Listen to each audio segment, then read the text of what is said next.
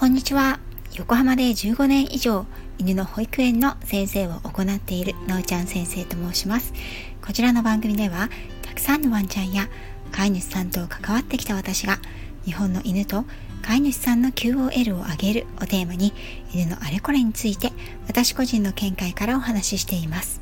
時には子育てネタや留学時代や旅行の思い出などのお話もお届けいたします。さて、みことさんへのエール、そしてコメント、いいね、たくさん皆さんありがとうございました。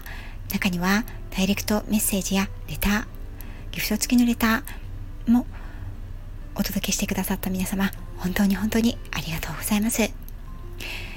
おかげさまで無事に退院をして、今は実家の方で養生をしております。検査の結果が出るのはまた来週になるんですけれども今はその、ね、まずは無事に元気に戻ってきてくれたことを喜んでまた検査の結果が出てからその現実にしっかりと向き合っていきたいなと思っています。と本日はまずお知らせをさせていただきますね。6月20日月曜日朝の10時から毎月恒例の元獣医師現クセサリー作家のアトリエ太郎さんとのコラボライブを行います。今回は私の方のチャンネルで行います。今回のテーマは太郎さんからのご質問怖がりな性格はしつけやトレーニングで治るのか？ということをそれぞれの立場を踏まえて掘り下げていきたいと思います。まあ、主に私からのお話が多くなるかなと思っていますが、ワンちゃんの性格の中で怖がりですというのはよく聞きます。うちの子、とっても怖がりなんですと言われた時、トレーナーとしての立場としては、うちの子、乱暴ですとか、落ち着きがないんですというよりも、はるかに警戒心を抱きます。怖がりという言葉には、実は飼い主さんが思われているよりも多くの懸念事項が含まれているんです。飼い主さんが何をもってこの子は怖がりなんですと思われるのかそれを検証するところから始まります。今回は性格的に臆病神経質な子はストレスを追いやすくそこから体調を崩すきっかけになる場合があるので日頃のトレーニングやしつけによってストレス耐性を作ることができますかという素晴らしいテーマをいただいたのでそのような性格のワンちゃんたち飼い主さんたちに気をつけていただきたいことをお話をしていこうと思っています。また太郎さんにはストレスが体に変調をきたす代表的な症状や病気を質問してみようと思っています。私自身の解釈としては怖がりや臆病というのはある程度その犬の性格持って生まれたものだと思っています。なので根本的には直すことが変えることが難しい部分があります。例えばほんの34ヶ月からこの子はちょっと怖がりかもしれないと思うような部分があればそれは大きくなったら確実にそういった怖がりな部分臆病な部分というのは強化されていくものだと思っています。怖がり臆病な子はトラウマを抱えている場合があります。それは幼少期の強い恐怖から生命を脅かされるほどの体験が引き金になっていることもあります。トラウマになった経験そのものではなくても似たようなものその経験を連想させるものがその恐怖を引き起こすことはよくあります。それは目に見えない音や匂いといった刺激でもその引き金になることがあるのでここは飼い主さんが気がつかない場合もあるんですね。本当に強いトラウマは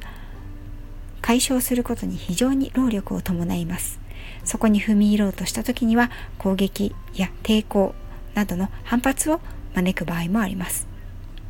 見極めが大事ですし、時にはトラウマにあえて触れないように状況や環境を整えてあげるということも大切だと思います。トラウマに関しては乗り越えるためにはかなりの努力を要します。もし年数が経ってしまっているものであればなおさらです。それと少し違うものとして社会科不足があります。社会科不足というのはすなわち経験不足から来る正体不明なものについての恐れその結果の怖がりというものですねこの場合の怖がりは年齢とともにいろんなものが怖くなっていく傾向にあります怖がるから嫌がるからといったものの度合いを測るということはとても重要ですね。怖いという気持ちは本能的に動物が持ってなくてはならないものなんですね。これは子犬よりも成犬の方が格段に強く逆に言うと3ヶ月か4ヶ月ぐらいまでの子犬は真の意味で怖いもの知らずなんです。小型犬の方が早く成熟しますのでこの4ヶ月頃でも特定の条件に恐怖反応を見せるということはあります。ですがこの場合の恐怖反応はトラウマよりも軽く回数経験も少なければリカバリーは飼い主さんの努力次第ですぐにできます。多くの場合この時期に初めてお散歩にお出ることが多くて室内で見たり聞いたりしたものとは全く違う五感の刺激に恐怖を覚えるという子犬も少なくありません。この小さな恐怖反応を見逃すとそれは生後6ヶ月超えた頃から警戒吠え警戒うなりになったり10ヶ月頃には吠えとして立派に定着してしまいます。生後半年頃から犬は好奇心より警戒心が格段に増えていきます。成長過程の中で自分が帰属する世界の中で何を身につけ警戒し避けなければならないのかを決めていくことは命を守る上で大切なことなんです。そのため政権になる前には何でもかんでも怖くなる恐怖期というものを通過します。この時怖かったという認定をされるものは政権になってもそのまま怖い記憶が残りがちです。ですが生存本能を脅かされるほど強い恐怖やトラウマでなければ少しずつ慣れていくこともできるんですね。ただし怖いものは気をつけないと伝染していきます。ヘルメットをかぶって作業着を着た人犬が怖いと思うとだんだんヘルメットから帽子が怖い。男性が怖いと怖い範囲が広がってしまうということがあるんです。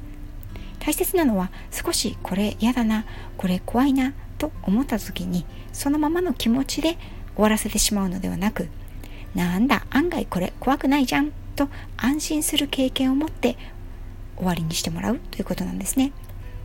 この過程を怠ることで後に本来の性格がもともと敏感臆病な子にとっては恐怖刺激を感じる刺激が日常生活で多くなってしまうことが時々あります。飼い主さんはうちの子はもともと怖がりだからとさらに強くそういうふうに思い込んでしまうんですね。もしかしたらその怖がりは生まれ持った性格ではなく経験不足が原因になっているものかもしれません。経験値これをこれが大切なんですが適切な方法で犬の経験値を上げていってあげることができたら怖がりは軽減されていくと思います。ということでより深いお話は6月20日月曜日午前10時からのコラボライブで皆様のお越しをお待ちしております。概要欄にコラボ相手のアトリエ太郎さんの URL も貼っておきますのでよかったらご覧くださいね。